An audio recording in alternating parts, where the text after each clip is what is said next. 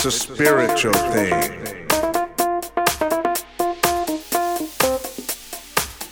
It's a vibe thing.